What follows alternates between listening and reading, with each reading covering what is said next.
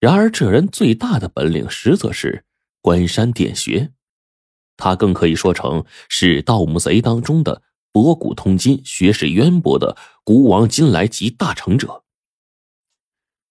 高自定这个人一生倒斗无数，生前的荣耀几乎都是靠这个挣来的，并且无论是在巴山玉洞，还是白飞宇当年执行任务的黄河古洞，都是一直免不了此人的出现。甚至呢，他还经常现身于我们的各种任务当中。最终啊，在调查到一半的时候，都会发现高自定当年留在这里的痕迹，而此刻再一听说他。我是尤其的激动，当下我就问：“这这辟地仙师高自定，不知道这人跟冰窟窿有什么关系啊？”据说，高自定当年活着的时候，跟几个朋友的关系是极好的。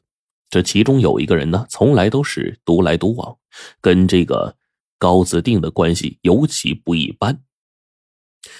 而这个人，跟冰窟窿长得是一模一样。在龙王说完这些话之后，我们几个人大吃一惊啊！没错，只不过呢，这个人脸上有一道刀疤，不知道因为什么事儿，最后毁了容了。有传言，他跟高自定两个人相互之间是亦师亦友的关系，都是，呃，都有对方所擅长的领域。高自定呢，善于观山，此人。善于镇水，可谓是珠联璧合呀。这镇水那要怎么镇呢？黄队十分的不理解。然而呢，镇水这种事儿，我却是知道一些，并且看白程程这丫头啊，她好像也知道一些。果然，我没有说话。然后白程程这个时候解释起来：古人认为，但凡河中翻波系浪者。嗯，多是水中的妖孽作祟，或者是神灵降罪。自古以来呢，水患发作呀，都离不开这两样东西害人。所以呢，古时候专司水道的官员，呃，多半手底下都会有一些巫婆。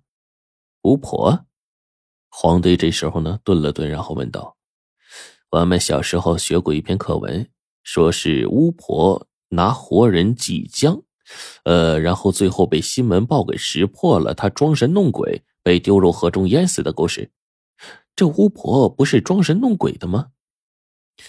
嗯，平常的巫婆呢，巫汉装神弄鬼，那是因为没有本事。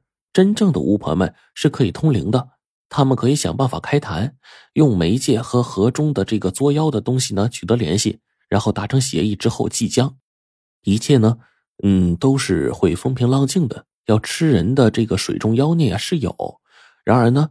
各式各样索要香火的妖孽，其实最多。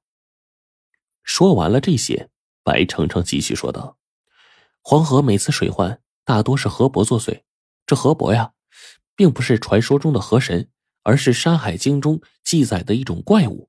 除此之外呢，便是蛇类通灵修成禁忌之物，随后呢，通过江河一鼓作气直奔大海。”因为力道极大，引发了洪水从上游而来，直奔下游而去，最终造成了水势席卷，越来越大，最后才会一泻千里，不可收拾。的确，所以实际上有一种职业叫做镇水人，水中的河伯作祟、蛟龙翻天、水怪作乱这些事情，镇水人都是有办法收拾的。不瞒你们说，华南地区。现在就有一个镇水人在那个组织里面执行任务，只是呢，到如今全国组织镇水人只有他一个，十分的稀缺呀，就跟国宝一样的人物啊。龙王补充道。而这个时候，龙王才把话语扯回到正题上。镇水人就是这样，专司江河湖海的事情。这高自定跟那个冰窟窿模样一样的这个汉子呢。当初一起去长江做了一件大事儿，那一次之后，镇水人取到了自己想要的东西，最后一如既往的低调离去。霹雳仙师高自定呢，就成了斩出蛟龙的英雄，更是令他的地位如日中天。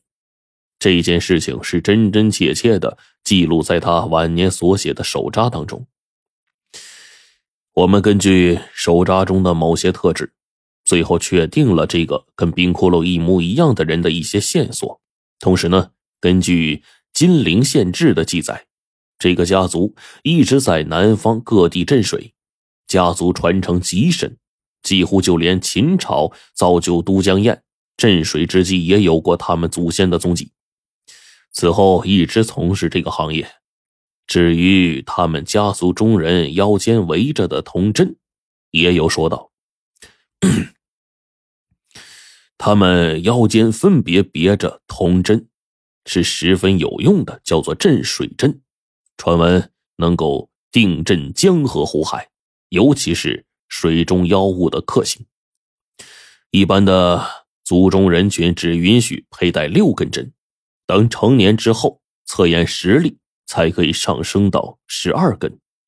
族中的精英佩戴镇水针会多达十八根，长辈精英再多两根，只有族长才能佩戴二十四根。哎，那照这么说，骷髅就是他们族的族长啊！似乎听龙王的意思，他们家族当中每一代的族长都长得一模一样。白程程这个时候略感惊奇的说完了话，随后黄队是更加的疑惑了。可是，法器带的越多，不是才越有胜算吗？为什么还要规定携带的铜针数量啊？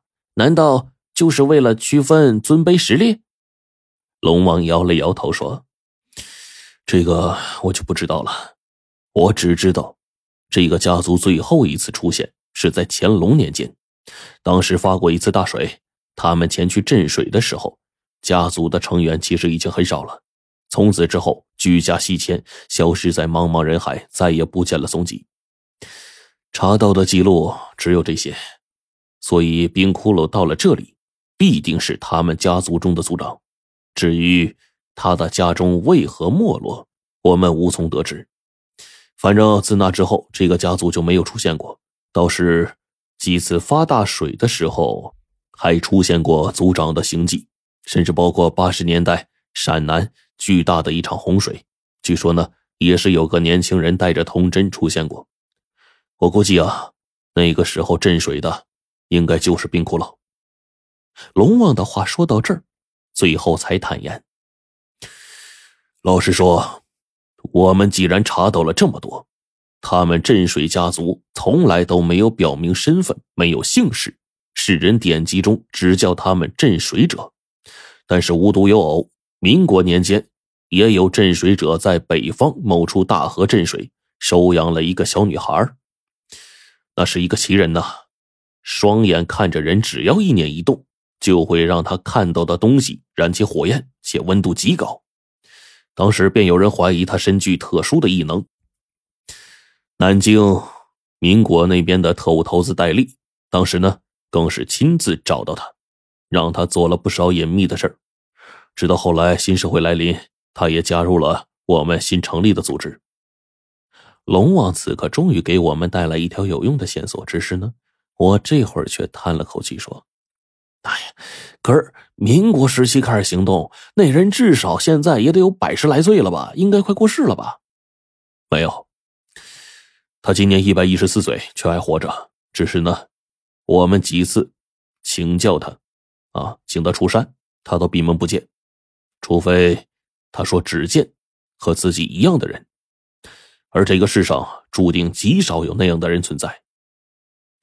和自己一样的人，这话我怎么这么耳熟啊？我当时一愣，这莫莫非？